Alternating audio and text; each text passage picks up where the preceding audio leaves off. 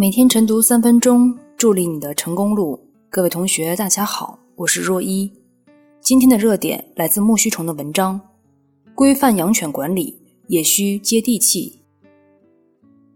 现如今，人犬矛盾日益突出，为进一步规范和加强犬只管理，优化居住环境，维护公共安全和治安秩序，近日，云南省文山市政府发布了。关于加强文山市区犬类管理的通告，其中称，在文山市区养犬的携犬出户时，犬只必须使用束犬链，犬链长度不得超过一米，并由成年人牵引。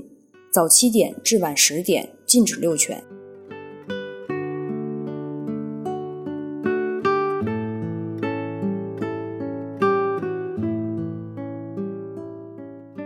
事实上，制定所谓最严的管理规定都不是什么难事，关键是最严规定能否获取最佳效果，能执行便操作才是规定的价值所在。相反，如果越严越难执行，要么会导致规定形同虚设，要么会导致执法管理成本与社会成本略高，结果有违管理的初衷。比如禁止早七点至晚十点。正常作息时间段遛犬，会明显加大执法难度，可能形成法不责众的困局。同时，因为遛犬被明确禁止，可能会引发更多的纠纷，反而可能激化城市人犬矛盾。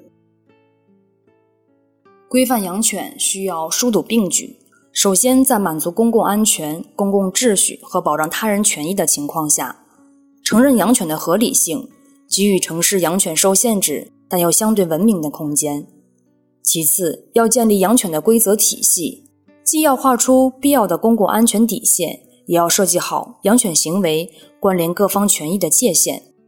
损害了权益需要承担的法律责任，用权益的相互制约来协调人犬之间的矛盾，而不只是单一的行政管理替代。第三，在加强管理的同时，更需服务的便利性。比如实施犬只强制登记、强制免疫的同时，要考虑到接受管理是否方便，以及经济成本是否低廉。细化相关服务，如免费免疫、免费植入芯片、免费节育等一站式服务。总之，规范养犬管理是个细致活儿，管理、执法、服务和规则调解一个都不能少。